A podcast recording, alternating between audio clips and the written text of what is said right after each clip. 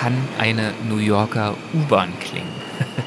ja, in der sitze ich jetzt gerade hier auf dem Weg zu meiner Gesprächspartnerin dieser Folge. Die Bahn ist so leer wie zu normalen Zeiten, in Anführungszeichen, also zu Zeiten vor Covid-19 wohl nie. Ich trage selbstverständlich eine Maske und sogar in diesem Fall eine Plastikbrille aus einem Labor. Und ich freue mich auf das Gespräch mit Autorin, Bloggerin und Podcasterin Petrina Engelke.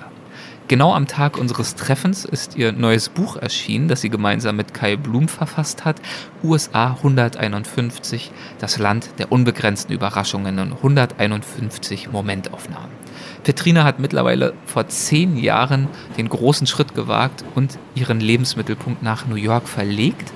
Und wir unterhalten uns in dieser Folge darüber, wie es ihr gelungen ist, diesen Traum zu verwirklichen, wie ihr Leben in New York so aussieht. Und wir sprechen über den Central Park, den wir auch durchwandern werden, aber natürlich auch über einige Schattenseiten, also über Rassismus, über Trump und auch über den äh, Verlust der amerikanischen Zuversicht kurz zur zeitlichen Einordnung.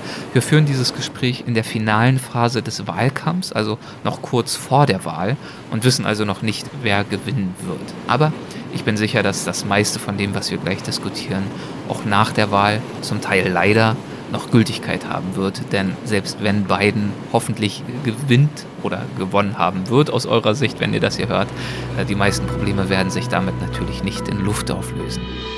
Grenzgänger und leidenschaftliche Weltenwanderer nehmen uns mit auf ihre Streifzüge und bieten Einblicke in ferne Orte und faszinierende Kulturen. Mit offenen Augen ins Abenteuer. Das ist der Weltwach-Podcast mit Erik Lorenz.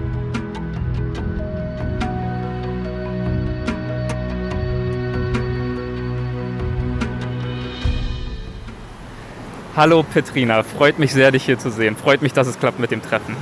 Ja, freut mich auch und nice to meet you, wie wir hier sagen würden. Echt schön. Ja, wir sind ja hier, ich habe es schon äh, angekündigt, nicht wie sonst an einem ruhigen Ort, wo wir uns ganz entspannt unterhalten können, sondern wir stehen äh, mitten in New York. Ja, wir stehen an der Kreuzung äh, Lexington und 90, East 96th Street.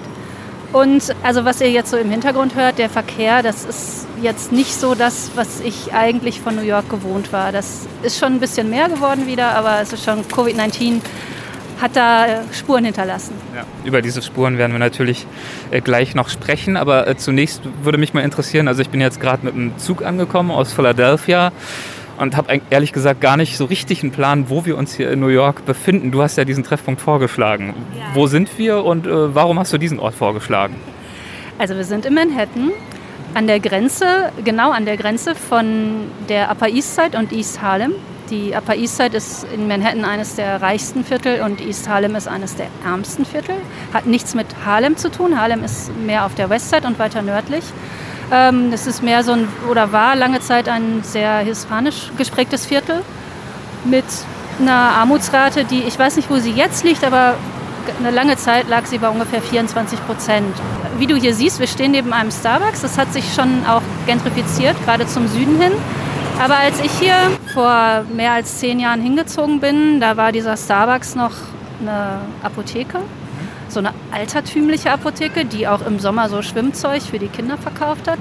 Ja, und das hat sich sehr geändert. Und als ich hier hinzog, war es wirklich so, die, das südliche, der südliche Teil dieser großen Querstraße ähm, das war noch so Upper East Side und hier oben hieß es dann East Harlem. Und ich kannte Leute, die wohnten ein, zwei Häuserblocks weiter südlich. Wenn ich denen gesagt habe, lass uns in die Bar einen Block höher hier gehen, haben die gesagt, da waren die noch nie, das kannten die nicht. Also das war schon mal so eine interessante Trennlinie. Ob das jetzt immer noch so ist, sei mal dahingestellt.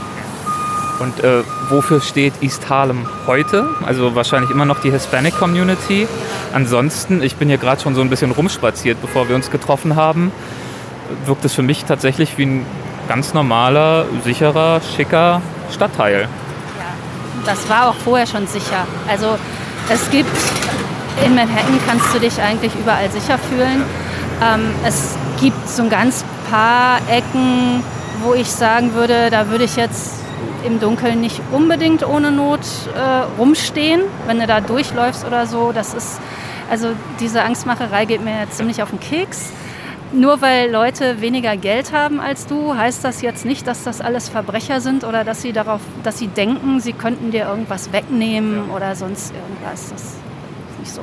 Ihr merkt schon, der Verkehrslärm im Hintergrund ist nicht zu überhören. Zum Teil ist das recht extrem, aber seid beruhigt. Wir bewegen uns zielstrebig in Richtung Central Park und in ein paar Minuten wird das besser und für euch zum Hören dann auch noch ein bisschen angenehmer.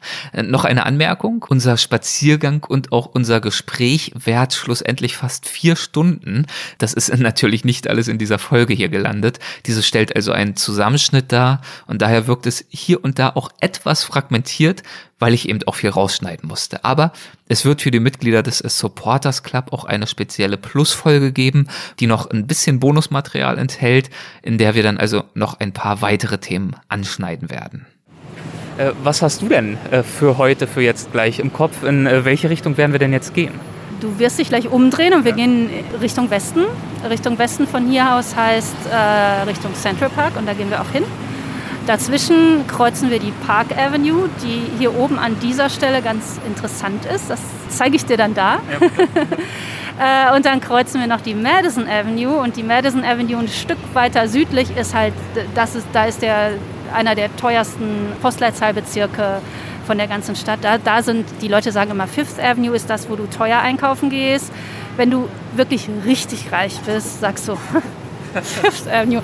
Gehst natürlich zur Madison Avenue, weil da sind die Designerläden. Ne? Da, da sind die richtig teuren Läden. Also Läden, wo ich mal eher ignoriert werde. Ich kann da natürlich reingehen und so, aber es ist jetzt nicht so, dass da jemand auf mich zustürzt und so wie wir jetzt gekleidet sind, denken würden, dass wir da unbedingt jetzt für 10.000 Dollar ein Kleid kaufen. Ja. Ja, schade. Also eine Shoppingtour steht dementsprechend für uns jetzt nicht auf dem Programm. Nee, das äh, ist auch gar nicht so mein Thema. Ja, und dann, also wir kreuzen die und dann kreuzen wir die Fifth Avenue und an der Fifth Avenue ist dann der Central Park und da gehen wir dann rein. Schön. Dann mal los. Ja.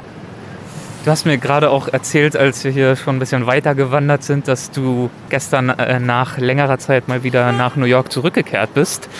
Ähm, was bedeutet dir das denn, wenn du in deine Wahlheimat, in der du ja jetzt schon so viel Zeit verbracht hast, zurückkehrst. Ist das immer noch was Besonderes für dich? Ja, jedes Mal. Also ich sag mal, wenn ich jetzt, ich bin eine ganze Zeit lang wöchentlich gewechselt.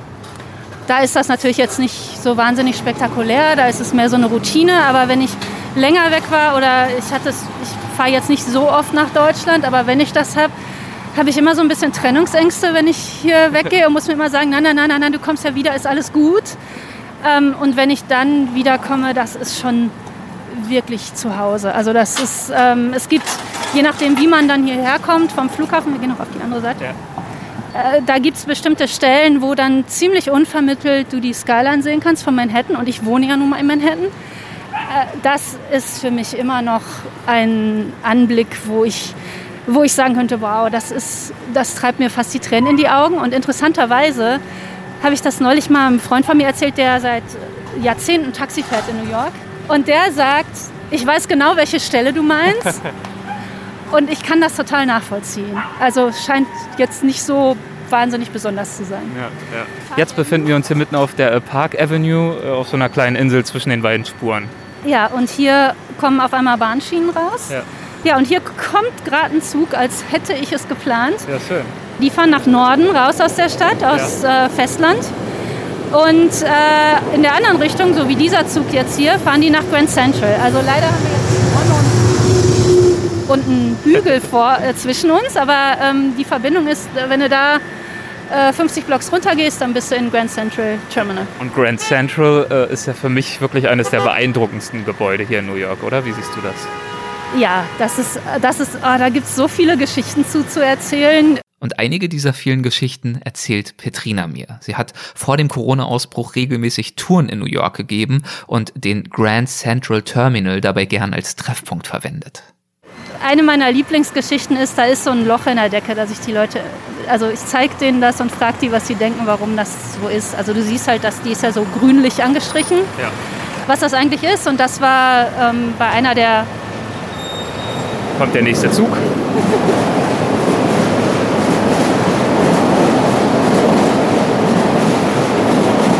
Ja, wir haben ja angekündigt, es wird kein ruhiges äh, Hinterzimmergespräch genau. heute. Genau, und das sind die Züge, die, die, ähm, die Pendlerzüge, die halt rausgefahren waren und jetzt wieder ja. zurückkommen. Ja. Wo waren wir stehen geblieben? Ach so, Grand Bei der Central. Decke und dem Bei der Loch. Decke mit dem Loch. Also ist jetzt nicht ein Riesenloch, aber man sieht eine Macke da drin. Ja. Es gab halt eine Weltausstellung, das war zu der Zeit, als halt der Wettlauf darum war, wer wird zuerst auf den Mond fliegen. Und dann haben die das halt ausgemessen und haben gesagt, unsere Weltraumrakete, die passt doch hier rein. Und dann haben die die angeschleppt. Also ich meine, sowas kostet ja auch viel Geld. Ja. Um in der Bevölkerung auch sehr viel Begeisterung dafür zu schaffen, haben die gesagt, wir stellen die jetzt hier in den Bahnhof rein. Ja. Ja, die passte auch rein. Also, aber wer auch immer da gerechnet hatte, hatte jetzt gedacht, die ist so hoch, Grand Central ist so hoch, passt ja. Dass da vielleicht so ein paar Fuß Raum dazwischen sein sollten, war nicht so richtig bedacht worden. Und die Spitze davon hat dann halt ähm, ja, in die Decke gepiekt. Ach was, aber, aber Sie haben es durchgezogen. Sie haben es durchgezogen, Und ich das stand Ding da. reingestellt. Ja. Ich erinnere mich noch gut an meinen allerersten Besuch in New York. Für Stunden bin ich da durch die Stadt gestromert und wobei das klingt eigentlich zu gemütlich. Ich hetzte viel mehr durch die Stadt, obwohl ich selbst eigentlich gar nicht in Eile war, sondern einfach nur, weil alle Menschen um mich herum so sehr hetzten. Jede und jeder war scheinbar in Eile und wollte irgendwo hin. Die Bürgersteige quollen beinahe über vor Menschen und äh, einfach mal so stehen bleiben, das war an den meisten Stellen jedenfalls keine gute Idee. Ich ließ mich von der wogenden Masse hierhin und dorthin treiben, wusste irgendwann noch gar nicht mehr so richtig, wo ich eigentlich genau war und fand mich dann plötzlich in einer riesigen, in einer epochalen, kathedralenartigen Halle wieder. Und das war eben der Grand Central Terminal, der Bahnhof. Ich war nicht von vorn durch den Haupteingang reingekommen, sondern irgendwie von hinten oder durch irgendeine Seitentür oder so. Ich habe also gar nicht geahnt, was mich da erwartete und mir verschlug es komplett die Sprache. Ja, da hat der Herr Wenderbild sich wirklich so eine Kathedrale gebaut. Ja. Also der, das war so ein ähm, Eisenbahnbaron, der sich da die Endstation für seine Züge hinbauen wollte. Und eine kleine Geschichte möchte ich dazu auch noch erzählen, die ich auch sehr lustig finde. Also der Herr Wenderbild hatte jetzt keinen Mangel an Selbstbewusstsein und hatte sich gedacht, ja, das muss alles grandios sein. Und hatte dann jemanden beauftragt, dass da die, die Sternkonstellationen unter die Decke gemalt werden. Als das dann fertig war, fiel irgendeinem klugen Menschen, ich schätze mal eine Journalistin, weißt du? Es kann nur eine Journalistin ja. gewesen sein. Irgendwie sowas. Ähm, ja, diesem Menschen, ja, zu der Zeit war es wahrscheinlich keine Journalistin, sondern mehr ein Journalist, aber ja. äh, fiel halt auf, dass das spiegelverkehrt war. Also wer auch immer das gemalt hatte, hatte den großen Fehler begangen, dass du nicht darunter guckst und die Sternbilder so siehst, wie du sie unterm Himmel sehen würdest. Das war super peinlich, ja. aber der Erfinderbild oder auch seine Berater oder Leute um ihn herum waren nicht auf den Kopf gefallen und haben dann einfach gesagt, naja, das ist die Perspektive, die Gott da drauf hat. sehr schön, sehr smart. Ja. Man muss sich zu helfen Genau, und solche Geschichten liebe ich an New York. Ja. Also nicht nur Geschichten aus der Geschichte der Stadt, sondern es gibt ja auch immer mal wieder aktuelle Sachen, wo man echt denkt, okay, da muss man auch erstmal drauf kommen. Irgendwie verrückt, irgendwie irre. Und genau so ist ja auch, jetzt wird es ein bisschen windig, deswegen drehe ich mich mal um, genau in dieser Richtung geht ja auch der Name deines Blogs, beziehungsweise der Untertitel deines Blogs, nicht wahr? Also der Blog heißt ja Moment New York, Untertitel Geschichten aus der ersten Stadt der Welt. Was macht denn diese Stadt für dich so irre?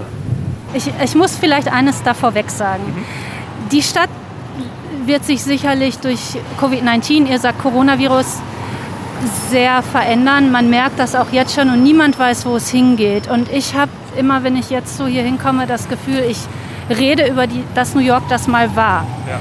Das ist so ein bisschen so, wie wenn ich nach Deutschland zurückkomme, da in meiner Heimatstadt Bochum verändern sich, während ich weg bin, auch ständig Dinge. Und meine Freunde lachen sich immer kaputt, dass ich total fasziniert davon bin, dass hier jetzt eine Straßenbahn fährt oder irgendwie sowas. Ja. Also ich spreche jetzt hier, ich kann jetzt hier im Moment nur von dem New York vor dem Coronavirus sprechen. Ich bin mir sicher, New York ist nicht tot. Uh, New York wird, wird sich verändern, aber ich glaube nicht unbedingt zum Schlechteren. So, das vorangestellt. Für mich, und ich will jetzt nicht immer sagen, New York war, weil das klingt so, als wenn New York tot wäre und das sehe ich halt nicht so.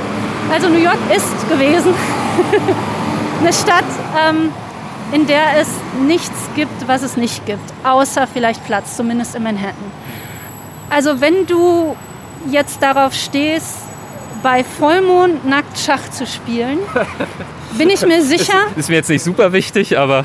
Wenn du auf sowas stehst, ja. du jetzt nicht, aber ne? Ma Mann, jemand? Ma irgendjemand ja. steht da drauf, bin ich mir sicher, du findest genug Leute hier, um nackt im Mondschein Spiel Schachclub zu gründen. Und, und das ist halt irre im positiven Sinne. Also ja. das, es, es gibt hier wirklich die, die verrücktesten Sachen. Das heißt nicht, dass alle Menschen, die hier leben, das unbedingt wahrnehmen. Und es gibt sicherlich auch viele Menschen, wie anderswo auch, die aus ihrem Viertel nicht rausgehen, die zur Arbeit gehen, ihre drei Jobs machen und danach einfach tot ins Bett fallen.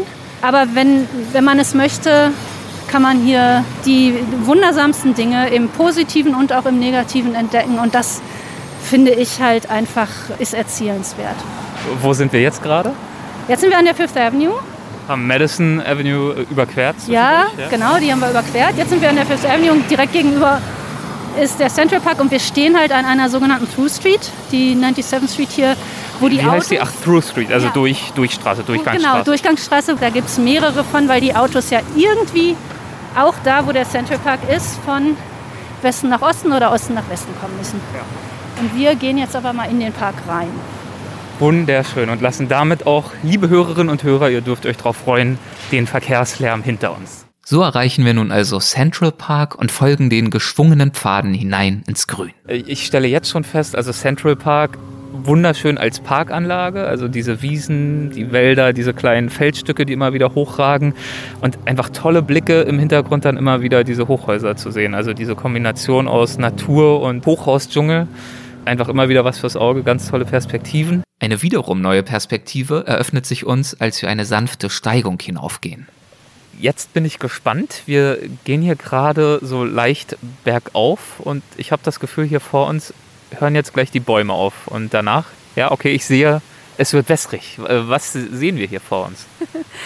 Das ist das Jackie Kennedy Onassis Reservoir halt großes, große Wasserfläche, aber total künstlich, wie alles im Central Park. Also ich meine, das ist schon Natur, aber das ist alles künstlich gestaltet. Ja, und über die Wasserfläche können wir wieder Stadt sehen. Stellt euch eine Karte vor, wo ihr von oben auf den Central Park guckt. Da ist ein, äh, im nördlichen Drittel, sag ich mal, ist eine große Wasserfläche und wir stehen an deren nördlichen Ende und gucken nach unten äh, nach Süden auf die Skyline. Und da sieht man halt so ein paar Gebäude, die man so ein bisschen kennt. Es ist ein atemberaubend schöner Blick, muss ich sagen. Also diese Wasseroberfläche, wirklich ein größerer See. Dann äh, zieht sich so eine Baumreihe entlang am jenseitigen Ufer und dahinter dann die Wolkenkratzer, die in die Höhe schießen. Ja, genau. Ich wollte dir das zeigen, weil wir haben, wir haben ja überlegt, wo gehen wir hin ne, unter diesen Bedingungen. Und das ist etwas, womit ich eine persönliche Geschichte verbinde. Mal abgesehen davon, dass ich das total gerne Leuten zeige, die nach New York kommen, weil das erstens mal gehen nicht so viele Leute in den nördlichen Teil vom Central Park und äh, und das ist einfach ein, eine schöne Überraschung, weil du halt diesen Berg hochgehst und dann die Skyline siehst.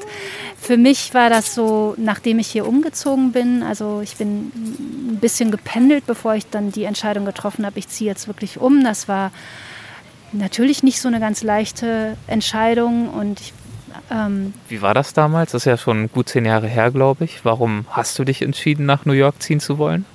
Die kurze Antwort ist, ich habe hier, also ich war öfter hier, ne, ich bin da nicht blauäugig hingezogen, ich war auch länger hier.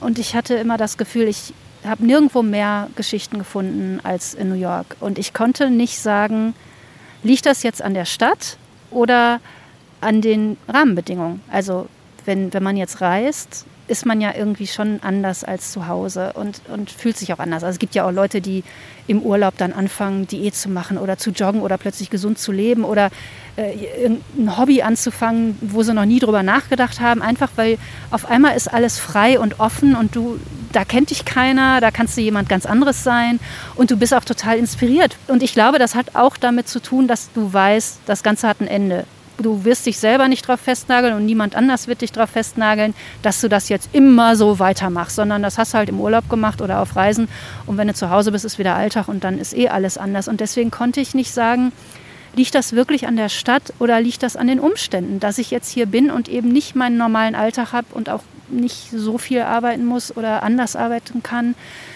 Und die einzige Art und Weise, das rauszufinden, war umzuziehen. Mhm.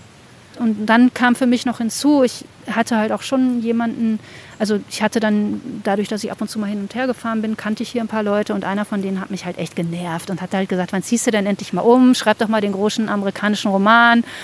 Und ich habe den einerseits nicht ernst genommen, weil der halt auch ein ganz anderes Leben führte als ich und ich gesagt habe, wovon soll ich das denn bezahlen? Und den großen amerikanischen Roman, also wovon soll ich denn da leben? Das ist doch totaler Bullshit.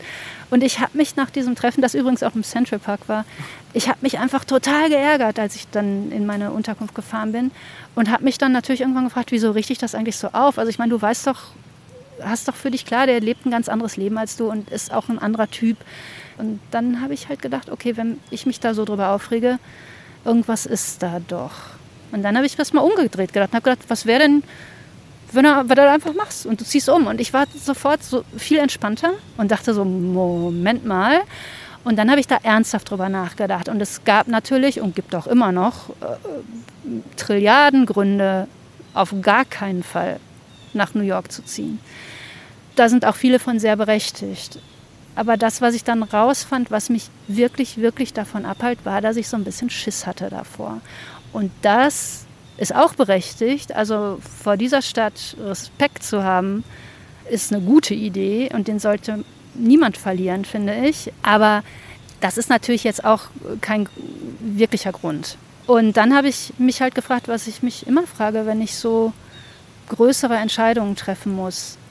Und das ist, was würdest du, wenn jetzt alles bleibt, wie es ist und du machst das nicht, worüber du jetzt nachdenkst, was denkst du in fünf Jahren darüber, wenn alles bleibt, wie es ist?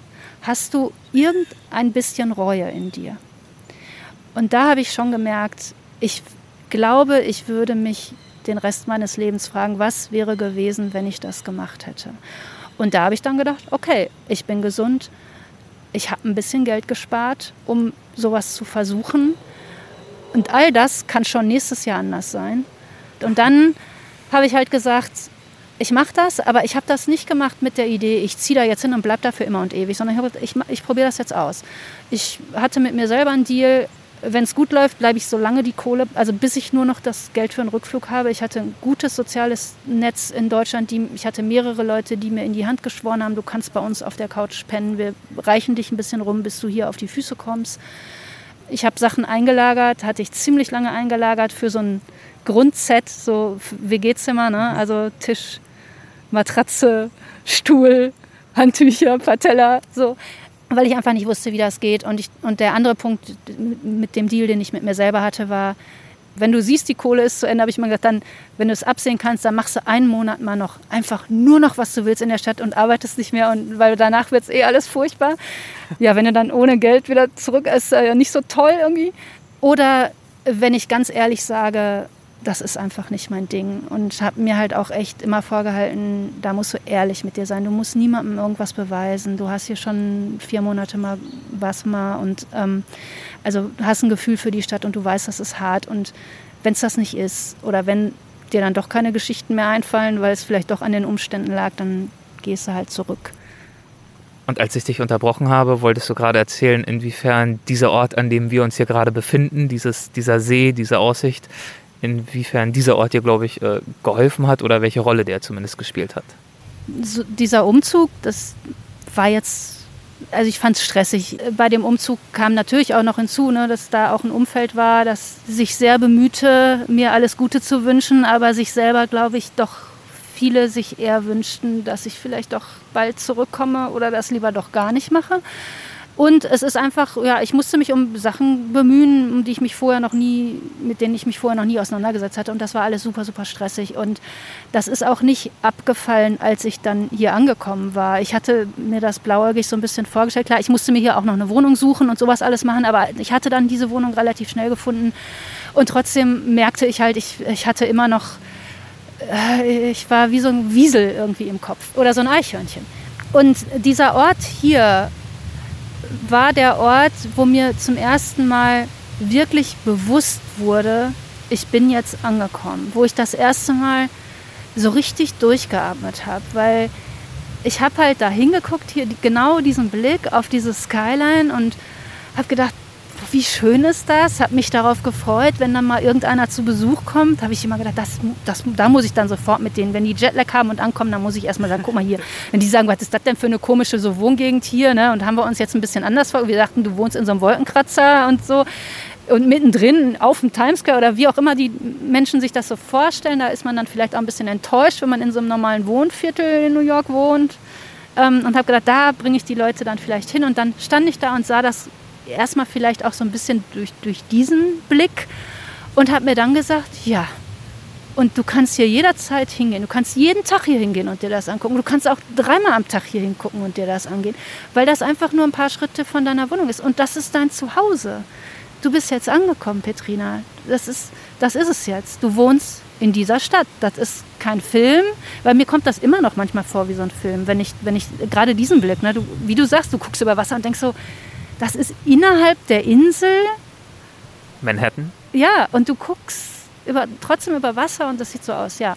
Und deswegen war das, ist das für mich so ein Ort, wo, wo ich immer auch gerne mal hingehe und, mich, und mir nochmal das so in Erinnerung rufe. Das ist jetzt ein bisschen cheesy, aber da so stehe und dann echt denke, das war, hier war der Moment, wo dir klar wurde, jo, Scheiße, was habe ich denn da gemacht? Ich bin da jetzt wirklich hingezogen und jetzt, ja, so mit allem Pro und Contra, jetzt muss ich da irgendwie mit klarkommen. Würdest du jetzt sagen, zehn Jahre später, dass du dich mit Haut und Haaren als New Yorkerin fühlst? Oder fühlst du dich eigentlich immer noch als außenstehende, privilegierte Besucherin? Hm. Also wer New Yorkerin ist und wer nicht, da gibt es hier unterschiedliche Ansichten drüber und davon bin ich auch geprägt. Also die, die eine, zu der ich so ein bisschen neige, ist, du bist hier entweder geboren oder nicht. Es gibt eine andere, die sagt, nach zehn Jahren bist du es. Insofern, ähm, ich habe auch schon Leute erlebt, äh, gerade in letzter Zeit, die gesagt haben, hey, du hast es geschafft. Ich werde hier schon sehr ernst genommen. Das ist jetzt so die Außensicht. Und für mich ist es, das klingt vielleicht total pathetisch, aber für mich ist New York zu Hause. Ich habe eine Heimat und ich habe ein Zuhause. Meine Heimat, das sind meine Wurzeln, davon bin ich geprägt, einfach weil ich da aufgewachsen bin und ich ein Verhältnis, auch ein unbewusstes Verhältnis habe, eine bestimmte Umgebung, eine bestimmte Art, wie Häuser gebaut sind, äh, wie Bäume aussehen, was da wächst, äh, wie die Menschen sprechen, ne? Ruhrgebiet. Aber das hier, das ist mein Zuhause. Das habe ich auch noch mit keinem anderen Ort erlebt, an dem ich mal war. Ich finde, die Stadt ist so ehrlich, was Einsamkeit angeht, weil also jeder Mensch ist ja eigentlich einsam. Du egal wie sozial du bist, merkst, ich rede gern mit Menschen, ich ne, verstecke mich nicht, ich finde das auch toll, unter Menschen zu gehen. Ich bin aber auch gerne alleine, also habe da auch überhaupt gar kein Problem mit. Aber ich finde, diese Stadt geht ehrlich damit um. Leute sind schon für dich da, aber es ist immer so ein letzten Endes, musst du selber mit der Stadt klarkommen. Und das zum Beispiel ist etwas, wo ich mich sehr zu Hause mitfühle. Mit dem, du hast die Anonymität in der Masse, Du kannst aber auch soziale Beziehungen haben zu Leuten, aber du kannst hier auch dich sehr frei fühlen dadurch, dass du, wenn dir was wahnsinnig Peinliches passiert, mitten in der Stadt, du davon ausgehen kannst, dass die Chance, dass irgendeiner von den Leuten, die das gesehen haben, dass du denen nochmal über den Weg läufst, die ist super gering. Das, was du gerade ausgeführt hast, dazu passt auch ein Satz, den du in einem deiner Bücher mal aufgeschrieben hast. Stay focused on what you want out of New York and not so much on what New York can make you into. Also das beschreibt ja auch äh, in gewisser Weise, dass es in deiner Verantwortung liegt, dir das aus dieser Stadt sozusagen zu ziehen, was du brauchst und dir hoffst, aber jetzt nicht einfach herkommen kannst und hoffst, dass New York dich irgendwie mit Samthandschuhen anfasst und dir eine schöne Zeit bereitet. Ja, wenn ich mich recht erinnere, ist das ein Zitat von einer Frau, deren Namen ich jetzt peinlicherweise vergessen habe. Das ist schon eine ganze Weile her, dass ich mit der gesprochen habe. Die ist Obdachlose, also ich hoffe, dass sie noch lebt. Ich habe sie schon sehr lange nicht mehr gesehen. Ich hatte mich ein bisschen mit ihr angefreundet. Die hat psychische Probleme auch, aber die hat mir das gesagt und äh, das, ich fand das sehr passend. Das beinhaltet genau das, was du sagst. New York ist jetzt keine Stadt, wo du hingehst, um dich so zur Ruhe zu setzen. Also vielleicht, wenn du wahnsinnig reich bist oder so. Dann geht's. Äh, aber Geld hin oder her, die Energie in der Stadt ist jetzt nicht unbedingt darauf angelegt, dass du da kann ich mir andere Orte vorstellen, wo das besser so ist. Also ne, du bist hier gefordert und auch das Tempo der Stadt, die finanziellen, jetzt fange ich doch wieder damit an, also ne, du musst deine Miete schon auch irgendwie zusammenkriegen und dein Essen und es gibt Orte, die günstiger sind. Das musst du machen. Das heißt aber auch, ich weiß jetzt nicht, ob, doch ich glaube, sie hat das damit auch ein bisschen gemeint und ich meine es erst recht. Und die Stadt kann einen auch wirklich so reinsaugen in, in sich selbst, in ihre positiven und auch in ihre negativen Seiten. Und da, deswegen ist dieser Satz für mich auch so ein Aufruf zu sagen, besinn dich immer mal wieder darauf, was du eigentlich willst und guck mal weg von den Bedingungen, was aber jetzt, wo ich so sage, mir auffällt, vielleicht sowieso eine ganz gute Idee ist. Was würdest du heute auf die Frage antworten, was du für dich gern aus New York ziehst und ziehen möchtest? Warum die Stadt dich immer noch fasziniert? Das sind immer noch die Geschichten. New York verändert sich ständig, hat sich immer verändert. Jetzt verändert sich es natürlich noch mehr da sind viele negative Sachen bei, keine Frage, aber das heißt halt auch, dass du nie fertig bist, hier was zu entdecken. Es gibt immer wieder neue Sachen, die du dir angucken kannst, neue Leute, neue Ideen. Und mein Metier sind halt Menschen und Ideen. Und da finde ich hier halt immer noch was und das ist das, äh, was ich halt auch will.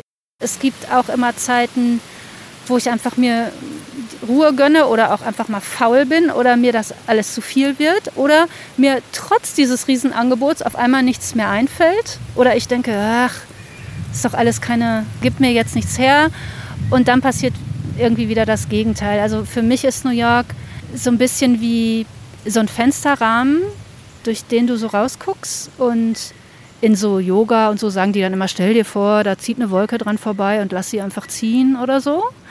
Und äh, für mich ist das jetzt aber nicht dieses meditative Bild, sondern eher, ich musste erstmal verstehen, dass die Chancen, die sich hier bieten, egal wo drauf, auf eine coole Begegnung, wo du kaum erwarten kannst, all deinen Freundinnen und Freunden davon zu erzählen, oder eine berufliche Chance oder irgendetwas, das zieht auch daran vorbei.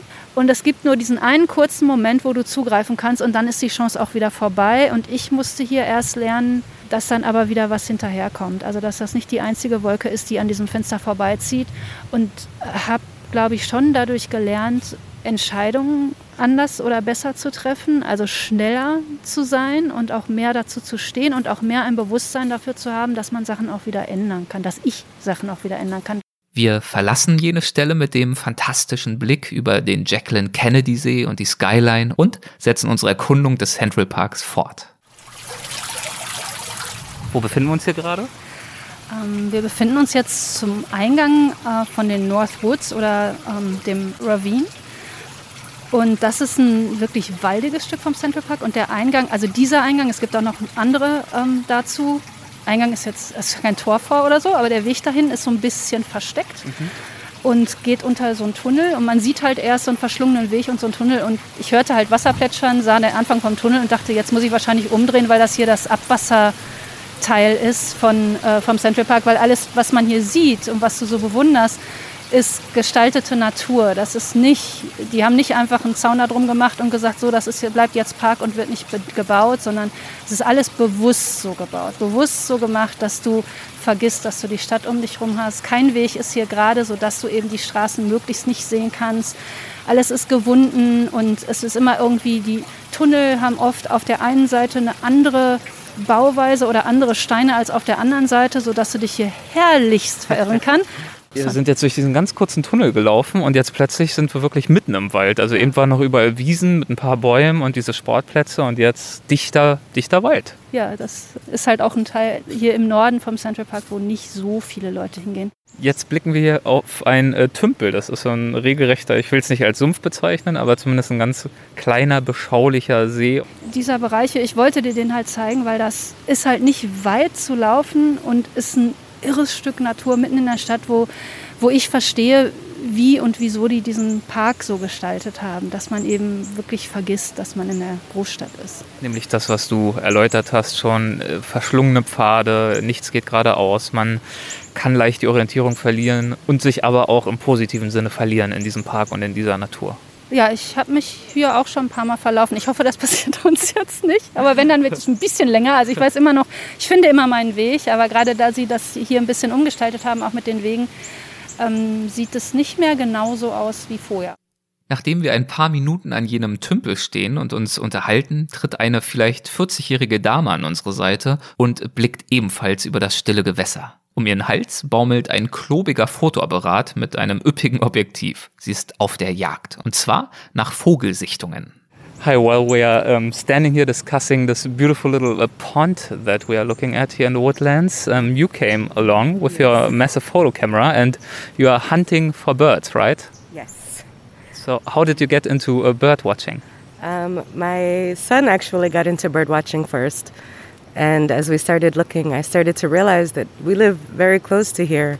And there are so many birds I didn't even know stopped over in New York City, and here they are. Nice. So, is uh, Central Park a good uh, bird watching location? There are a lot of spots within Central Park that are really good for bird watching. And this is one of them? This is the closest one to my apartment. Nice. Um, and there are some downtown also that are really beautiful. Do you have a favorite bird from around here? Um, I like the warblers. There are so many of them. I've seen like black and white warbler and magnolia warbler. Warbler. They're like the tiny, tiny ones that stay up in the trees mostly. Um, and there are many, many different kinds and colors. Um, and we see a lot of them here. Thank you so much and good You're luck. welcome. Thanks. Enjoy. Thanks. Die Dame geht weiter und auch wir setzen unseren Weg durch die waldige Idylle fort. Du, ich meine, äh, diesen Teil des Parks kürzlich aber auch in den äh, Medien wahrgenommen zu haben auf eine weniger positive Weise. Weißt du, worauf ich anspiele? Ja, ich weiß, worauf du anspielst. Ich habe darüber auch neulich mit jemandem in meinem, meinem eigenen Podcast gesprochen, um jetzt den mal schön zu pluggen. Der heißt Notizen aus Amerika. Äh, und da habe ich mit Dr. Carolyn Finney darüber gesprochen, wer sich eigentlich outdoors so bewegt. Und die hat vor kurzem im Guardian einen Artikel geschrieben, der heißt The Perils of Being Black in Public. Also Und die Gefahr, äh, äh, warum es gef- schwierig, gefährlich nachteilig. Ja. Vielleicht auf den Stein eins, uns einfach mal niederlassen. im öffentlichen Raum. Wir lassen uns jetzt hier mal auf so einem kleinen Stein nieder. Ja. Ne? Hier sieht es gemütlich aus, an Genau. einem kleinen Bach. So. Hoffentlich wollen die Ratten uns den nicht streitig machen.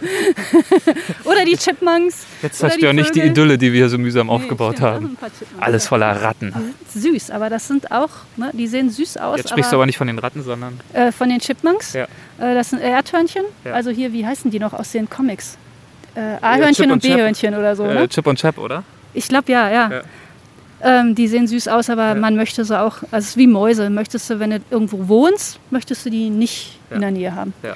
Ja, aber wir sprachen über was äh, deutlich Unangenehmeres. Also hier in der Gegend. Ich möchte vielleicht mal kurz vor- voraussagen, ich kann da gerne drüber reden, über Rassismusthemen. Aber äh, ihr seht mich nicht, es sei denn, ihr habt jetzt die tollen Videos gesehen, die wir gemacht haben. Ich bin Weiße Die gibt es dann auf Instagram. und ich bin jetzt nicht diejenige, die die eigentliche Ansprechpartnerin dafür ist, aber ich spreche mit vielen anderen Menschen und mache mich da kundig und versuche denen eben auch Raum für eine Stimme zu geben und kann jetzt einfach mal zusammenfassen, was ich darüber weiß, was hier passiert ist. Und zwar begab es sich Ende Mai, ungefähr zu der Zeit, als George Floyd von Polizisten umgebracht wurde und das sehr durch die Medien ging und das auch schon wirklich ein heißes Thema war, dass ein Mann namens Christian Cooper hier zum Birding unterwegs war, so wie die Frau, die wir eben getroffen haben. Christian Cooper ist ein ziemlich bekannter Vogelfreund, also wir nennen das hier Birding. Ihr würdet vielleicht Ornithologen, Ja. Vogelfans. Ja. genau irgendwie sowas sagen. Vogelbeobachter. Und ja, der war hier, um mal wieder nach Vögeln zu gucken. Und ich hier in diesem Bereich, also im ganzen Central Park gilt Leinenpflicht für Hunde und in solchen Bereichen wie hier, das ist ein Warbler. Jetzt sehen wir einen dieser Vögel, nach denen die Birdwatcherin gerade gesucht hat. Gelb gefiedert, klein und flink. Genau, winzig. Ja, nach genau sowas, also als hätten wir es gewollt. Ne? Wir stellen uns jetzt vor, wir sind Christian Cooper und sind total begeistert von dem kleinen Vogel und dann So war er hier auch unterwegs. Genau, und dann äh, rennt da so ein Hund frei rum, was einfach verboten ist hier und natürlich auch in so einem Gebiet jetzt wirklich nicht angesagt ist. Deswegen hat er die Besitzerin dieses Hundes darauf aufmerksam gemacht oder gebeten, den Hund doch an die Leine zu nehmen. Die wiederum hat sich fürchterlich aufgeregt darüber und nicht nur das, sondern sie hat gedroht, die Polizei zu rufen und sie hat spezifisch damit gedroht, ihm gedroht, dass sie der Polizei sagen würde, ein schwarzer Mann würde ihr Leben bedrohen. Ja, dafür, dass er einfach nur da rumgelaufen ist und gesagt hat, nehmen Sie doch bitte mal Ihren Hund an die Leine. Man sieht das ja auch äh, auf YouTube und so weiter in den Videos, was ich daran so frappierend fand und so erschütternd. Natürlich zum einen diese rassistisch geprägte Drohung, aber nicht zuletzt auch die Tatsache, dass sie das nicht aus einem kühlen Kalkül heraus ihm sagt, sondern dass sie sich wirklich in eine hysterische Panik hineinzusteigern scheint. Allem Anschein nach diese Angst wirklich empfindet. Also ihr Hund dreht irgendwie völlig am Rad, wird ganz verrückt. Sie stranguliert fast noch ihren Hund, weil sie versucht, ihn irgendwie festzuhalten. Bekommt Atemnot oder tut so, als würde sie Atemnot bekommen, nachdem sie dann das Telefonat tätigt bei der Polizei. Und es ist einfach tief erschreckend zu sehen, was auch immer die Beweggründe und Ursachen dieser Reaktion dieser Frau auf diesen Mann. Als ich mit Carolyn Finney darüber gesprochen habe, hat sie gesagt, um, ähm, she weaponizes his ja. skin color. Also sie, ja, ja. sie benutzt sein Aussehen als Waffe gegen ihn. Also es ist ja nicht genug damit, also dass da jemand Angst empfindet oder sonst irgendwas, aber jemandem, stell dir das mal umgekehrt vor. Bewusst, also ich laufe jetzt hier rum und äh, du kommst mir entgegen und ich sag dir noch, bevor ich das mache, ich rufe jetzt die Bullen an und sag denen, du hast versucht, mich umzubringen oder du versuchst gerade mich umzubringen. Und zwar, weil du weißer bist. Und, vor dem und, Hintergrund, dass und ich weiß ja. und ich weiß, dass sobald ich das auch noch erwähne, die mich total ernst nehmen, weil ja. die das sofort glauben. Ja. Das zeigt so ein bisschen, dass es hier diese ganze Idee von Einzelfällen, Bad Apples, dass es das nicht trifft, sondern dass wir uns hier und in einem System äh, befinden, in das wir hineingeboren werden. Und ich habe ich kann dazu ein, ein, eine andere Art von Denke empfehlen, die ich natürlich mir auch nicht selber ausgedacht habe, ähm, die diese, diese Moralisierung, dieses wer ist ein Rassist und wer ist kein Rassist und ich bin das schon mal auf gar keinen Fall, die dem ein bisschen die Luft rausnimmt und es, finde ich, für weiße Menschen auch einfacher macht, da mal drüber nachzudenken. Und die ist, stell dir einfach vor, die USA sind ein Kastensystem, so wie in es das in Indien gab oder in den Köpfen vieler Menschen da auch immer noch gibt. Also ich bin in eine Kaste, ich bin in die oberste Kaste geboren. Und nur dadurch, wer ich bin, wer ich geboren bin, steht mir alles Mögliche offen. Und es gibt andere Leute wie Christian Cooper, die in eine niedrigere Kaste geboren worden sind und denen bestimmte Sachen nicht offen stehen und über die ich auch, ob ich das jetzt will oder nicht, ich habe es halt so gelernt. Ich habe bestimmte Dinge über die immer gelernt und aufgesogen und ich verstehe auch gar nicht, was das heißt, so zu leben wie die. Also jetzt mal als Beispiel, ne, ich in meiner Oberkaste, egal wie viel Geld ich habe oder wie blöd oder klug ich bin, in der Schule zum Beispiel, wenn ich mich melde, ist meine Chance, dass ich drangenommen werde, deutlich höher als die von der unteren Kaste. Die werden einfach nicht drangekommen. Wenn ich in der Schule irgendwelchen Ärger mache, dann werde ich zur Schulpsychologin geschickt und man guckt mal, ja, die Eltern haben sich jetzt scheiden lassen, da muss man mal gucken und das Kind unterstützen. Wenn jemand aus einer unteren Kaste das macht, wird er zum Direktor geschickt und wird suspendiert. Ähm, und das ist jetzt mal so ein kleines Beispiel. Wenn man sich das, finde ich, als Kaste vorstellt, ist das einfacher zu verstehen, dass jeder Mensch in diesem Land da reingeboren ist. Wenn man jetzt fragt, woher kommt das denn? Dann kann ich nur sagen, das kommt aus Europa. Mich nervt das sehr, wenn ich in deutschen Medien oder auch von Freunden in Deutschland höre, das ist ein amerikanisches Problem. Ihr habt ja die Sklaverei gehabt. Da kann ich nur sagen, ja, und wer ist, hat die Idee dazu gehabt? Also sind hier irgendwelche Leute aus dem Nichts aufgekommen? Ja, es gab Menschen, die hier gewohnt haben, die sind, haben sie auch erstmal versucht zu versklaven oder Völkermord zu begehen. Das heißt, die Idee kommt aus Europa, das hat mit diesem Kolonialismus und so weiter zu denken. Ich will das jetzt auch gar nicht zu weit ausführen, aber das kommt hierher und das ist aus Europa ja auch nicht weggegangen. Also gerade als Deutsche habe ich ziemlich klare Vorstellungen davon, was meine Aufgabe ist, nämlich zu verhindern, dass ein solches Denken sich nochmal so ausbreiten kann, wie es das im Moment tut. Und die Idee mit diesem Kastensystem, habe ich ja eben gesagt, die stammt nicht von mir, die kommt von Isabel Wilkerson, die hat ein Buch geschrieben, das heißt Cast, also C-A-S-T-E. Das ist hier gerade erschienen. Ich weiß nicht, ob es schon eine Übersetzung auf Deutsch gibt. Die ist Historikerin und ist eine wahnsinnig kluge Frau und führt unter anderem als Beispiele dafür natürlich Indien an, aber eben auch Deutschland zur Nazizeit, um zu zeigen, wie funktioniert eigentlich so ein Denken und was heißt dieser systemische Part? Systemisch und institutionalisiert, was sich eben ja zum Beispiel auch durch die äh, Polizei zieht als immer wiederkehrendes Element.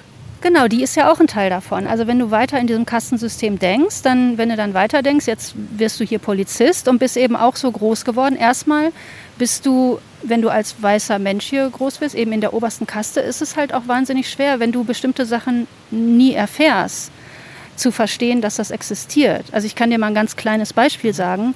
Ich äh, war mal mit jemandem, der nicht weiß ist, der hier als Hispanic gilt, aber da gibt es ja auch ja, die Hautfarbe ist sowieso, ich meine, das ist Rassismus, ne? also das ist Rassentheorie. Ich, hab, ich bin da etwas, äh, ja, komme jetzt ins Schwimmen, weil ich das sehr schwierig finde, in solchen Kategorien mich auszudrücken. Auf jeden Fall, der sah anders aus als ich. Äh, wir waren in einem Laden einkaufen und das war so ein Laden, der so Scankasten hat, also wo keine Kassierer sind.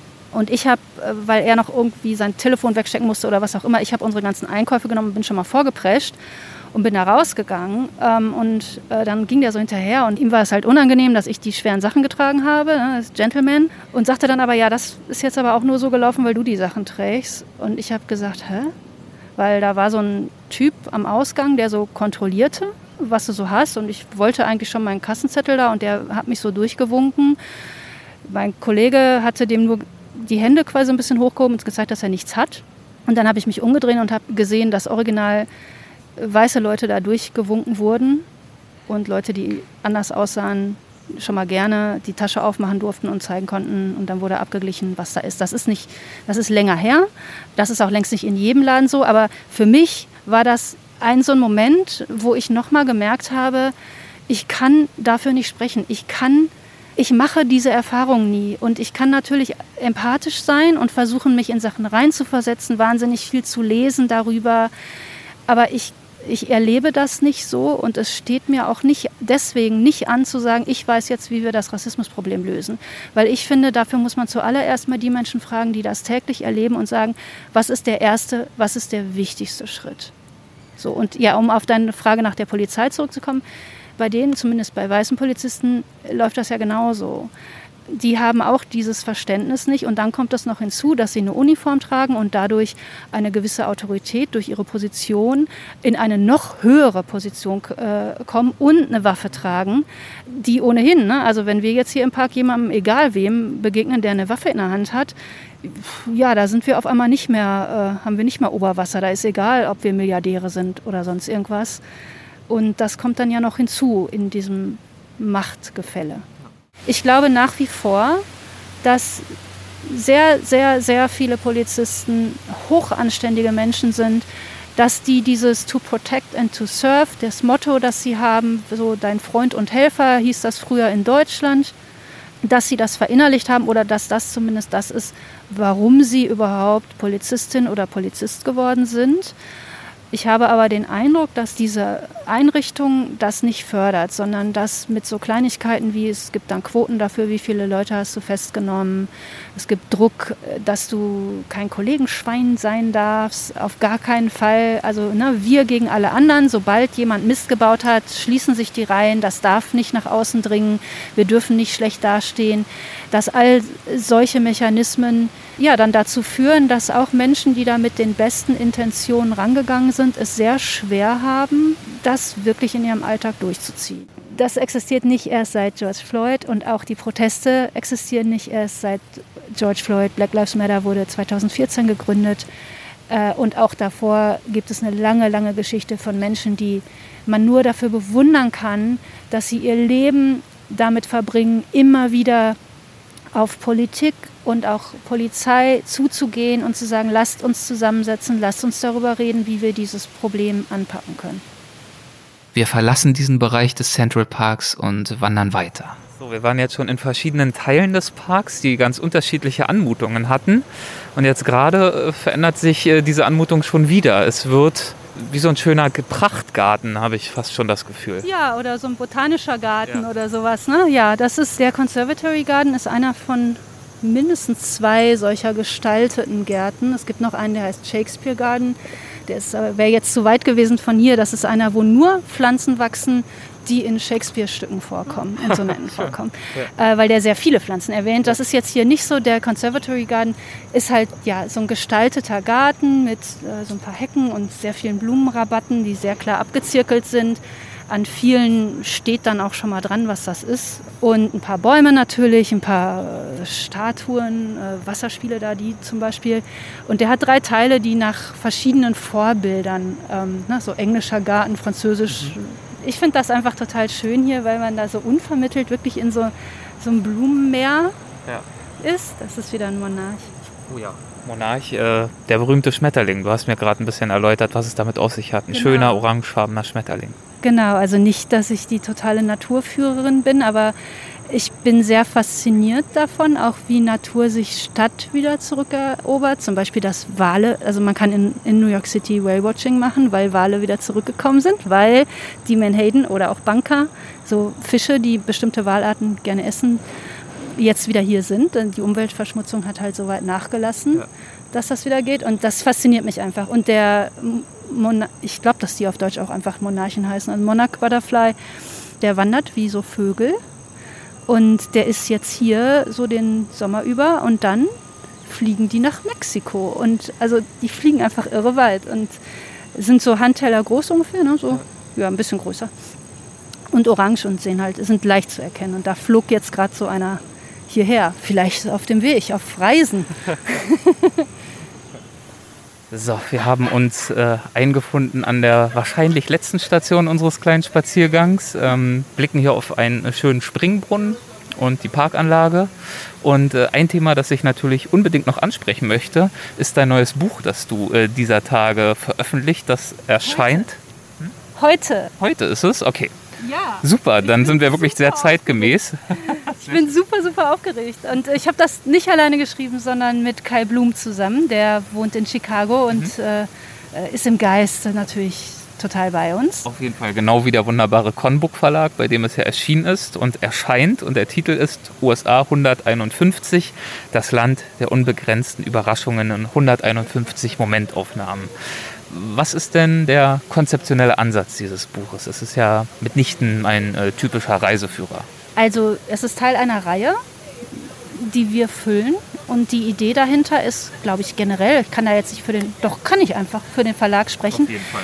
Die Idee ist, sich einem Land nicht zu nähern in ellenlangen Essays über, wie das jetzt alles so läuft, sondern sich 151 kleine oder auch große Dinge zu suchen, die, und das ist dann das, auch die Hürde für uns oder die Herausforderung für uns gewesen, nicht nur zu beschreiben sind, sondern auch in irgendeiner Form ein Foto hergeben. Das heißt, die Zusammenarbeit funktionierte so, dass ihr euch dementsprechend diese 151 Themen aufgeteilt habt, weil ihr ja in unterschiedlichen Teilen dieses Landes äh, lebt, ganz unterschiedliche Erfahrungshorizonte habt und damit sicherlich auch eine größere Vielfalt von 151 charakteristischen Themen erarbeiten konnte. Genau, und die Themen sind viel alltagsbezogen und ich glaube, das unterscheidet uns da auch von anderen Länderdokumentationen, die von Menschen geschrieben wurden, die dann mal ein paar Monate oder ein Jahr durch ein Land gereist sind. Während wir, also ich wohne jetzt seit etwas mehr als zehn Jahren in den USA, Kai ein Vierteljahrhundert und Kai kommt aus der ehemaligen DDR und ich komme aus dem Ruhrgebiet. Also wir bringen auch nochmal aus Deutschland unterschiedliche Vorstellungen von allen möglichen Dingen in der Welt mit. Ja, und dann haben wir uns äh, Dinge ausgesucht, die für uns halt Alltag sind, sowas wie ein Thanksgiving-Dinner, aber auch Sachen wie Kirche. Und was wir nicht gemacht haben, ist das jetzt so aufteilen in so Armut, Obdachlosigkeit, Religion, sonst irgendwie so, solche Themen, sondern unsere Idee dabei war, das alles auch zu zeigen, aber eben über, ich, ich möchte das jetzt nicht kleinere Dinge nennen eigentlich, aber über spezifische Dinge vielleicht. Mhm. Und da geht es in alle möglichen Richtungen, hast du gerade angedeutet, Kultur, Gesellschaft, Politik, alles, was relevant ist, wenn man versuchen möchte, dieses Land ein Stück weit zu verstehen oder zumindest besser zu verstehen. Bist du bei der Arbeit an dem Buch eigentlich auch auf Eigenheiten der USA gestoßen, die dich selbst nochmal überrascht haben? Ja, also total oft. Also gerade auch in der Zusammenarbeit mit Kai, der, der hat ein paar Sachen in die Liste geschrieben, wo ich total gespannt war, wo ich auch gesagt habe, sag mir nicht, was das ist. Äh, ein Beispiel waren Mallwalkers. Hatte ich noch nie von gehört, bin ich sehr fasziniert. Das ist ähm, so ein System, also ältere Leute äh, kommen in, in der amerikanischen Gesellschaft viel öfter vor als in der deutschen. Also du siehst sie mehr, die sind aktiv, die, die nehmen einfach noch am Leben teil.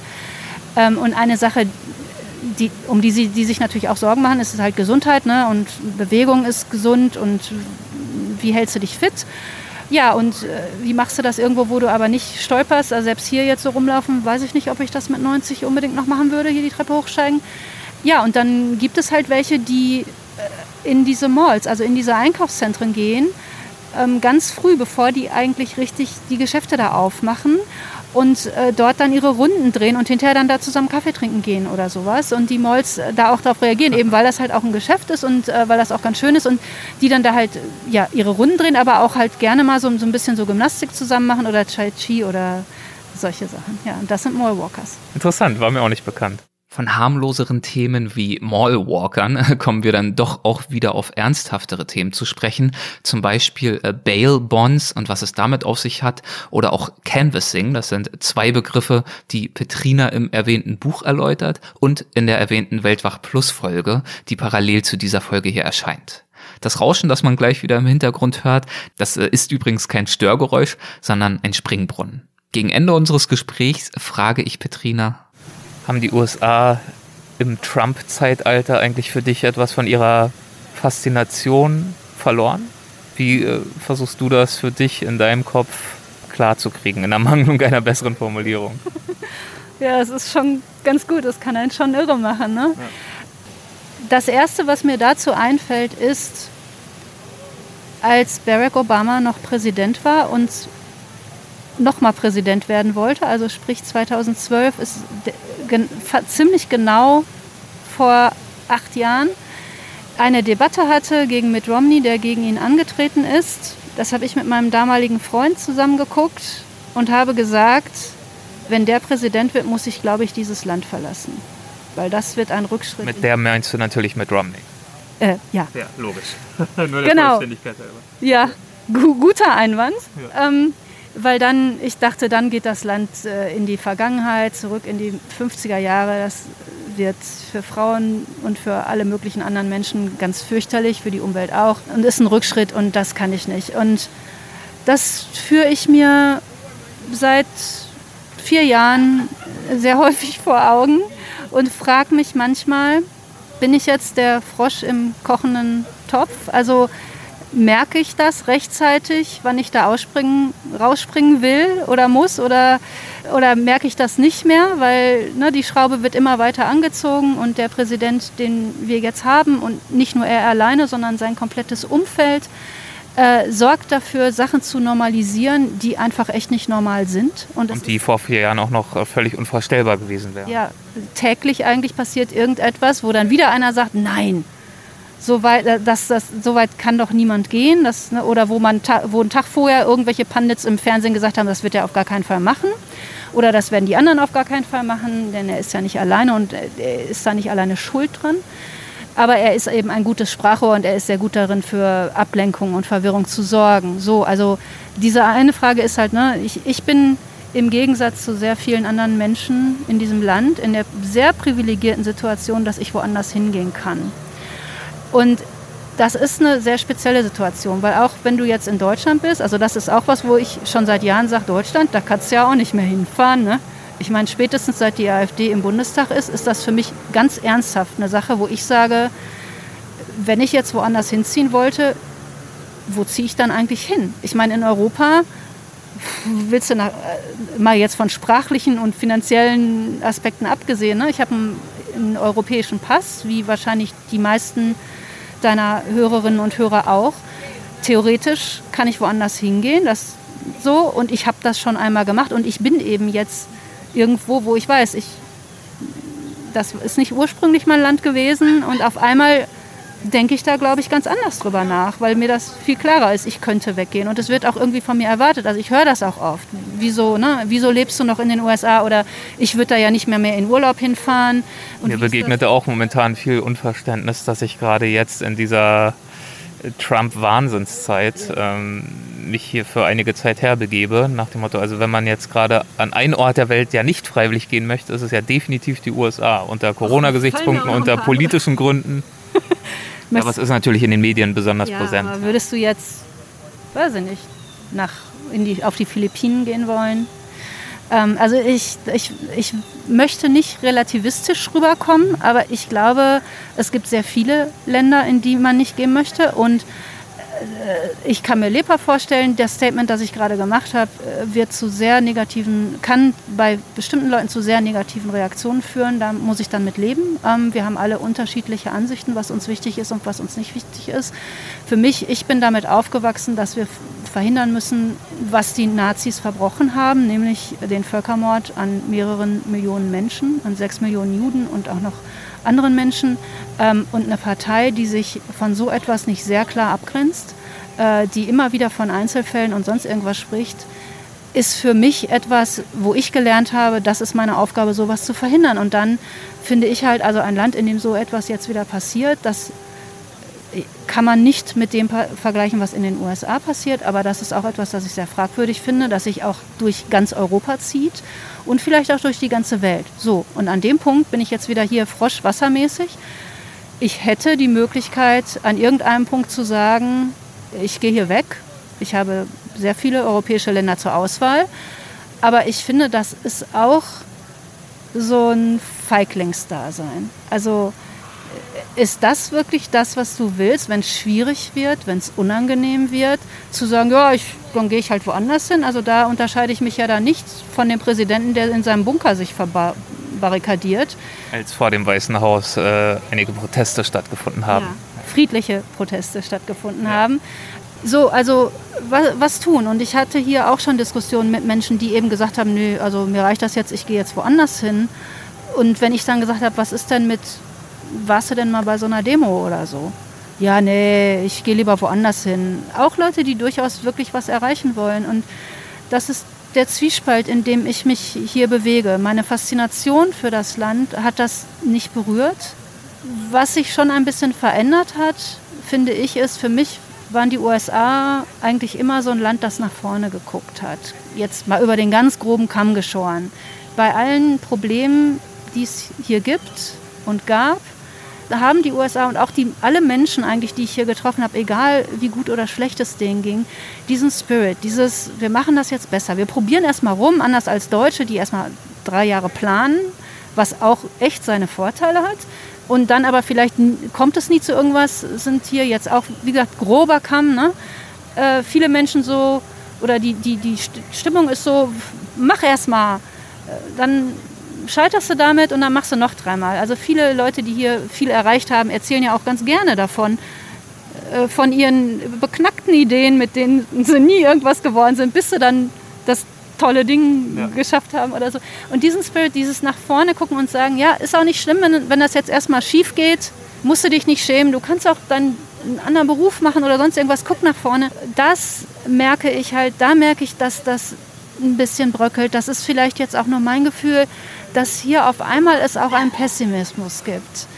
Jetzt merke ich halt schon ein bisschen mehr, dass egal wie jetzt auch die Wahl, auf die du ja angesprochen hast, ausgeht, es wird eben, selbst wenn der beiden gewinnt, wird es nicht so sein, dass dann auf einmal alles wieder gut ist oder gut wird, weil sehr viel Schaden angerichtet ist, weil du manche Sachen nicht mehr zurückdrehen kannst. Ähm, ne? Also klar, man könnte dieses Klimaschutzabkommen von Paris, man kann, die USA können sich dem wieder anschließen. Das ist natürlich auch mit bürokratischen Hürden verbunden, aber das ginge.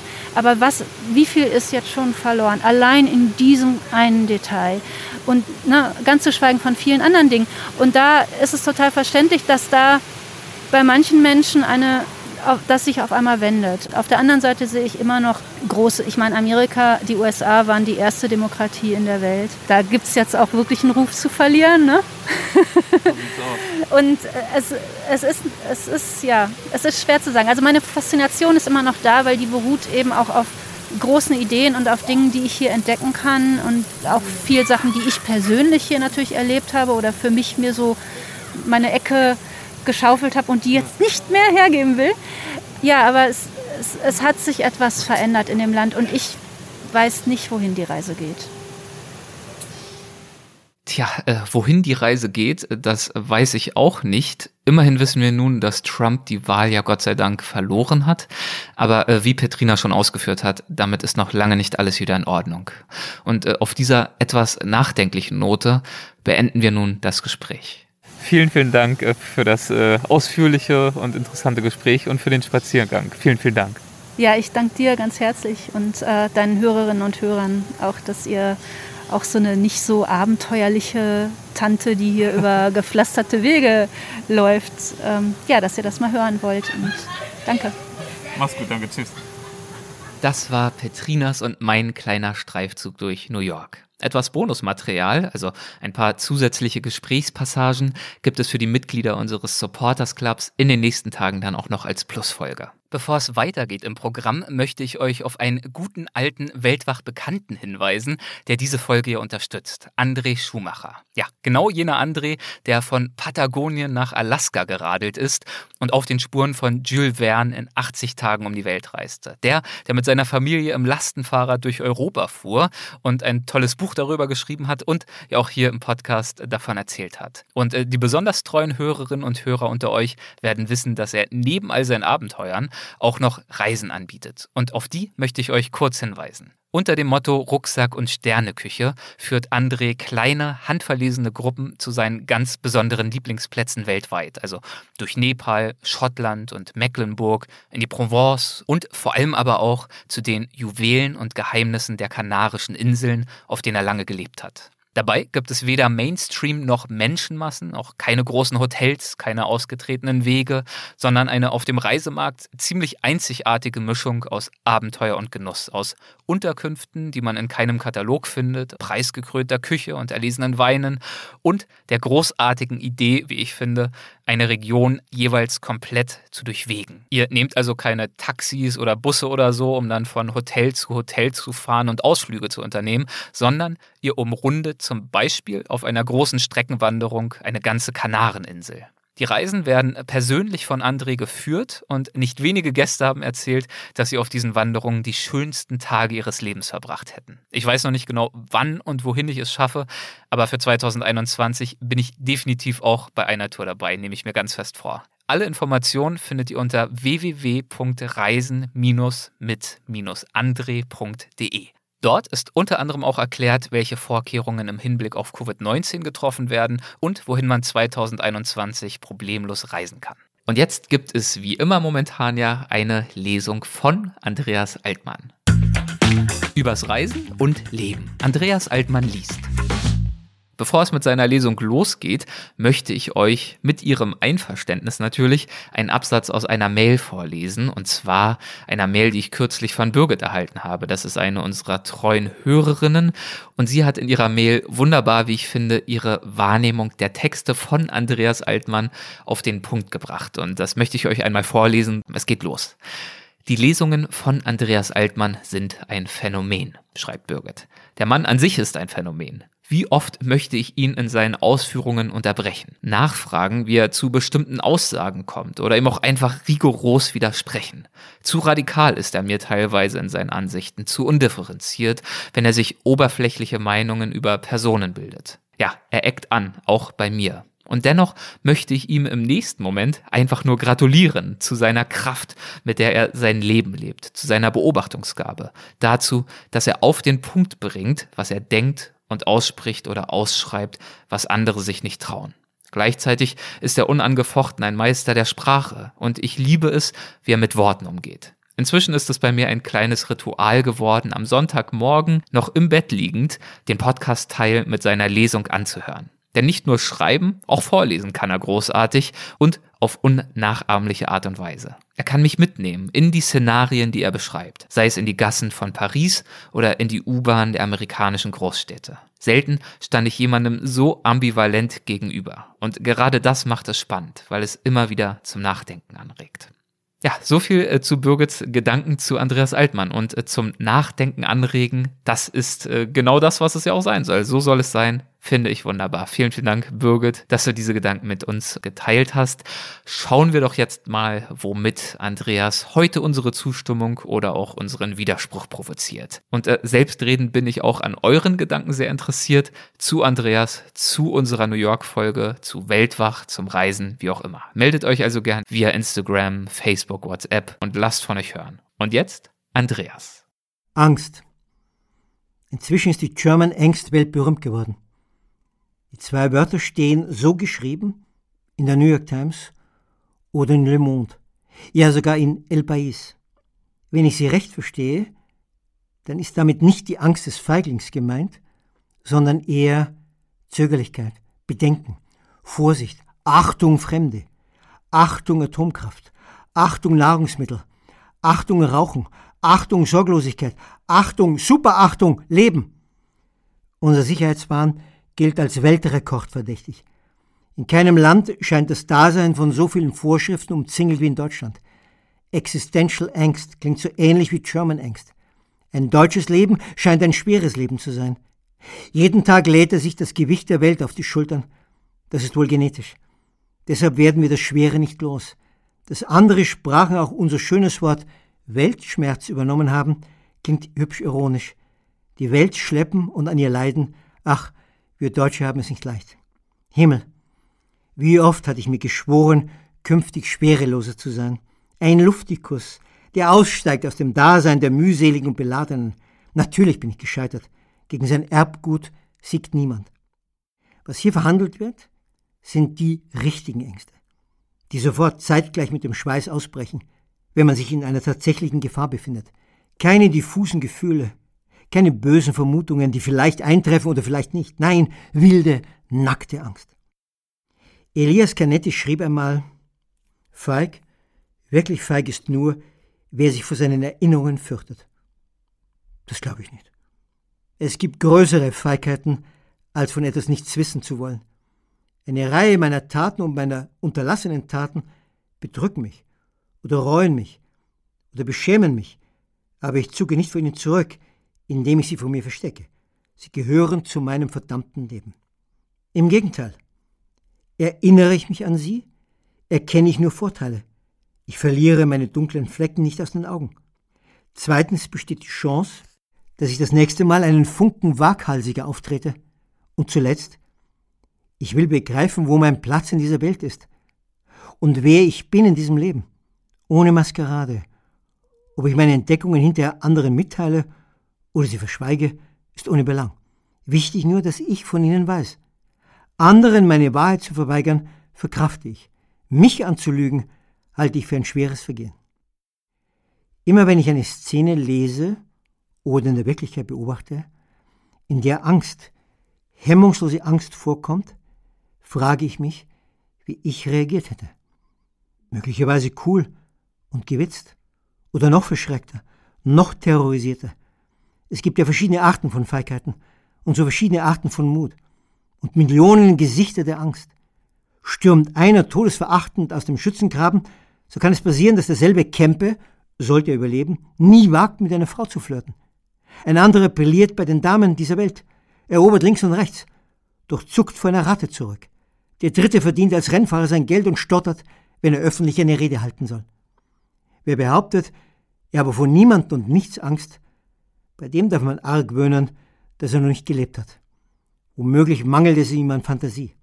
Die protzige Behauptung klingt so bedenklich wie der Hinweis, noch nie geliebt zu haben. Nie Angst, nie Liebe.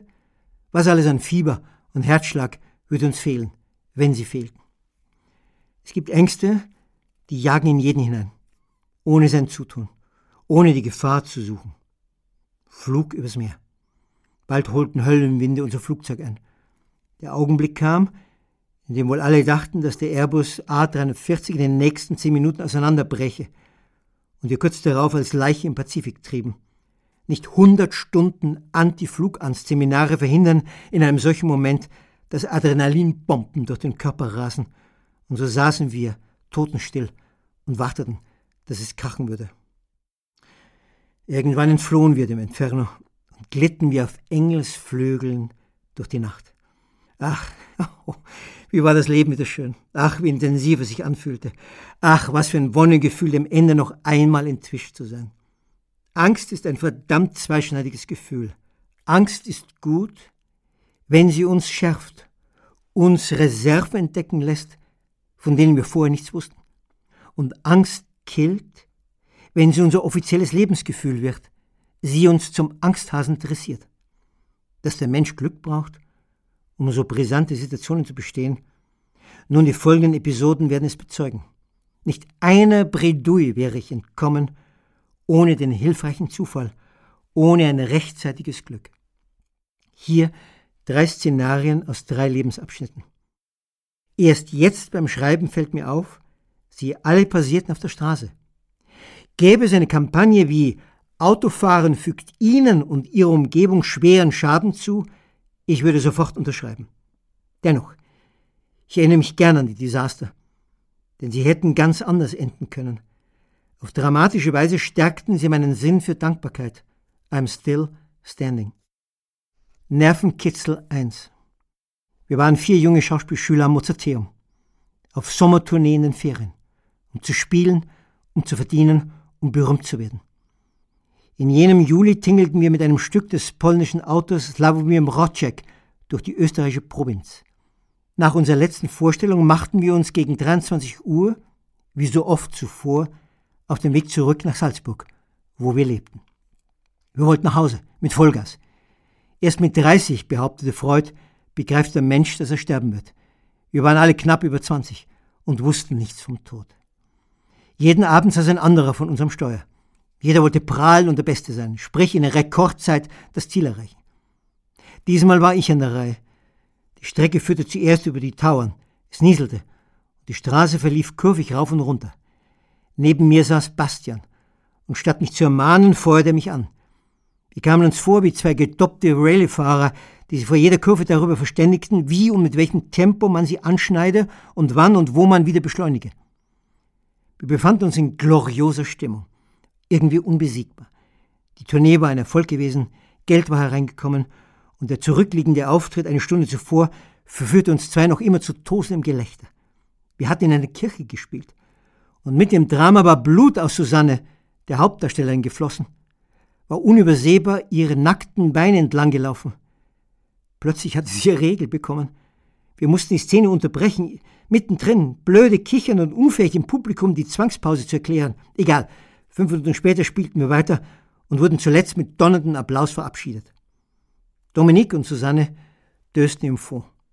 Niemanden von uns wäre die Idee gekommen, dass man mit einem Citroën Diane fast so schwachbrüstig wie sein Vorgänger, der 2CV, auf nassem Asphalt im Gebirge keine Wettrennen fährt.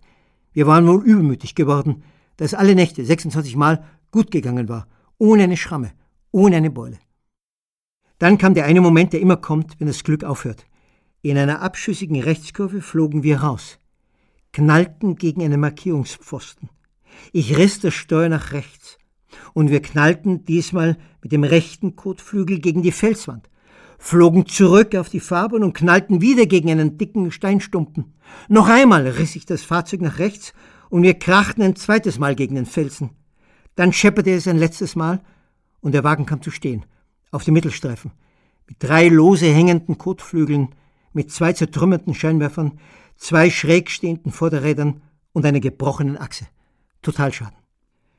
Wir stiegen aus und waren nüchtern. Keine Verletzten. Nur Susanne klagte über Kopfschmerzen. Eine Gehirnerschütterung, wie sich später herausstellen sollte. Keiner beschuldigte mich. Nicht ein Vorwurf. Vielleicht der Schock. Den wir hätten ganz anders enden können. Links ging es 30 Meter tief in ein Flusstal. Rechts standen die Tauern felsenfest. Wir räumten unser Gepäck heraus, zerrten das Wrack zur Seite und machten uns zu Fuß auf den Weg. Bis wir an einem Haus vorbeikamen, stockdunkel.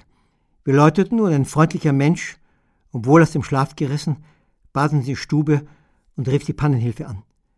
Und der Mann vom Abschleppdienst kam und meinte, dass wir Glückspilze seien. Denn vor einer Woche hätten sie eine Familie, vier Leute, aus dem Wasser gezogen, als Tote. Weit nach Mitternacht holte uns ein Freund ab und lud uns auf. Kleinlaut hielten wir den Mund. Ach, wir Maulhelden. Keiner von uns wurde ein Schauspielerass. Unsere Karrieren zerschellten, wie die Blechkiste. Nur dauerte es ein bisschen länger, bis wir es bemerkten. Einer soff in Alkohol, einer sattelte auf Hausfrau um, einer hob nie ab und einer, ich, verließ fluchend den Beruf. Aber damals, blutjung und strahlend, überlebten wir. Und schon als 24-Jährigen fiel mir auf, dass das Leben nach solchen Augenblicken am unbezahlbarsten ist. Auch dann, das war der Preis für das Unbezahlbare, wenn Albträume mich heimsuchten, die Monate danach, Horrorbilder von fliegenden Autos, die in reißende Flüsse stürzen, oder mit vier Trunkenen, die flussabwärts driften, oder mit vier in einer Karosserie Gefangenen, die mit blockierten Sicherheitsgurten am Flussboden festsitzen, oder mit Gerichtsverhandlungen, in denen ich wegen fahrlässiger Tötung zu 20 Jahren Arbeitslager verurteilt wurde, und stets wachte ich auf und war fassungslos selig. Nervenkitzel 2. Ich war mit Joe, dem Truckdriver, und André, dem Mechaniker, unterwegs. Von Nairobi in Kenia bis Bujumbura, der Hauptstadt Burundis. Mit 40.000 Litern Superbenzin im Anhänger. Gleich zu Beginn hatte ich Joe, dem Boss, die Hälfte der vereinbarten Summe gezahlt, damit er mich verbotenerweise mitnahm. Wann immer die Polizei rastlos scharf auf einen Nebenverdienst uns anhielt und fragte, was der Privatmensch im Führerhaus zu suchen habe, stellte ich mich als deutscher Chefingenieur von Mercedes-Benz vor. Der Motor mache Probleme. Ich müsse gewiss einspringen. Das Wunderliche in Afrika, jede Story ist willkommen. Aus taktischen Gründen sollte man dennoch beim Erzählen diskret ein paar Scheine loswerden. Das macht die Geschichte noch willkommener. Wir drei verstanden uns bestens. André war gutmütig und kompetent und Joe war ein lustiger Choleriker, ein Afrikaner, der Afrika verspottete, ein Charmeur, ein Lastwagenrennfahrer von erstaunlicher Kaltblütigkeit, ein Säufer, verheiratet und in jedem Ort, in dem wir übernachteten, auf der Pirsch nach den Goodtime Girls, die man nie rufen musste, denn in jeder Bar warteten sie schon. Hielt ich ihm ein paar Kondome hin, lachte er mich aus. Joe war ein gewiefter Bursche, eine Old Africa Hand. Ging es bergauf, fuhr schlingend die Straße entlang, damit Ganoven nicht aufspringen konnten um mit gezückten Messern die Crew zu verjagen. Oder heimlich die Kanister auf dem Rücken gebunden, Benzin abzapften.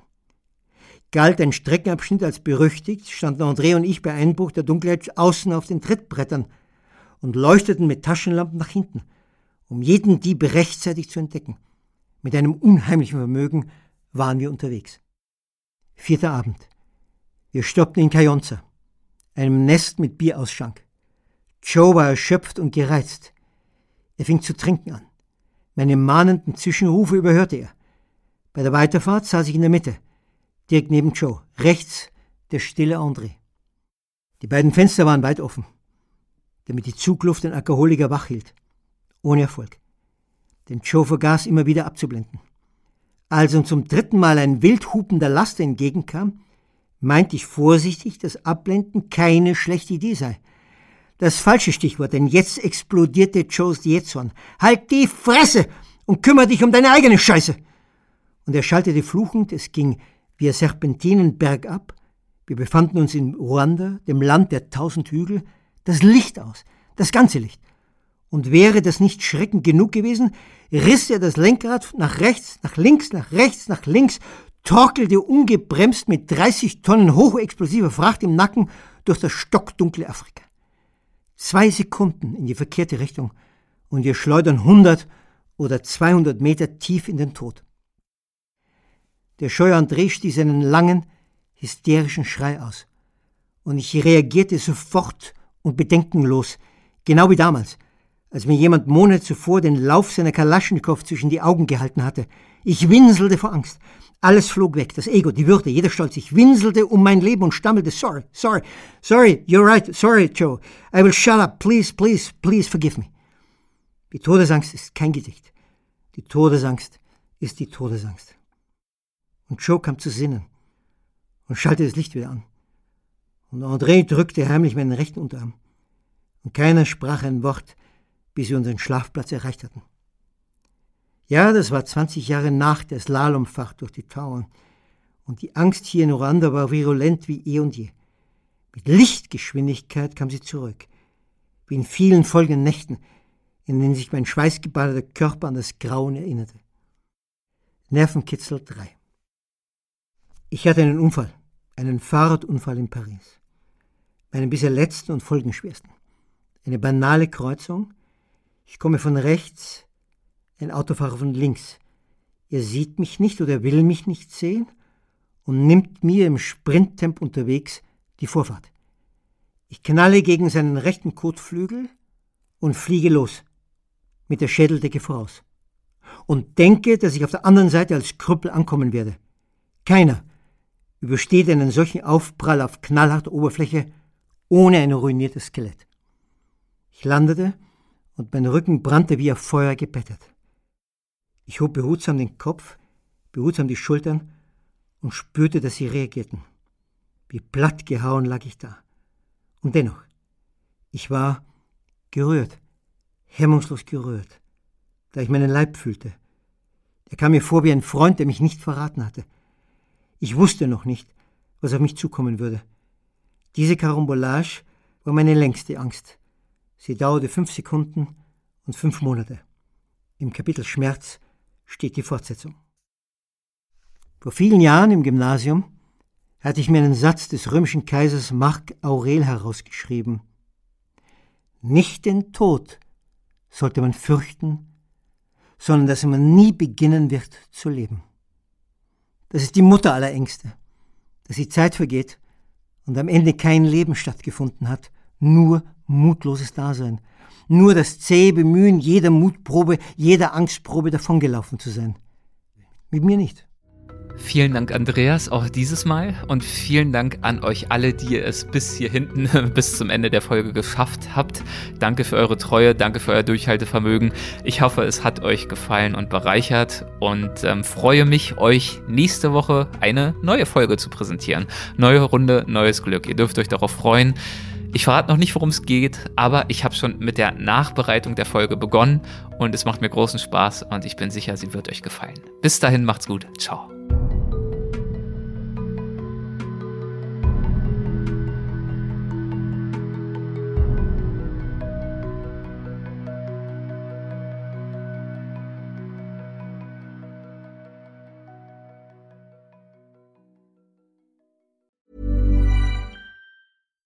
When we're on a budget, we still deserve nice things. Quince is a place to scoop up stunning high-end goods for 50 to 80% less than similar brands. They have buttery soft cashmere sweaters starting at $50, luxurious Italian leather bags, and so much more.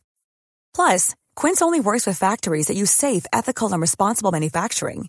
Get the high-end goods you'll love without the high price tag with Quince. Go to quince.com/style for free shipping and 365-day returns. Mom deserves the best, and there's no better place to shop for Mother's Day than Whole Foods Market. They're your destination for unbeatable savings, from premium gifts to show-stopping flowers and irresistible desserts. Start by saving 33% with Prime on all body care and candles. Then get a 15-stem bunch of tulips for just $9.99 each with Prime. Round out Mom's menu with festive rosé, irresistible berry chantilly cake, and more special treats. Come celebrate Mother's Day at Whole Foods Market.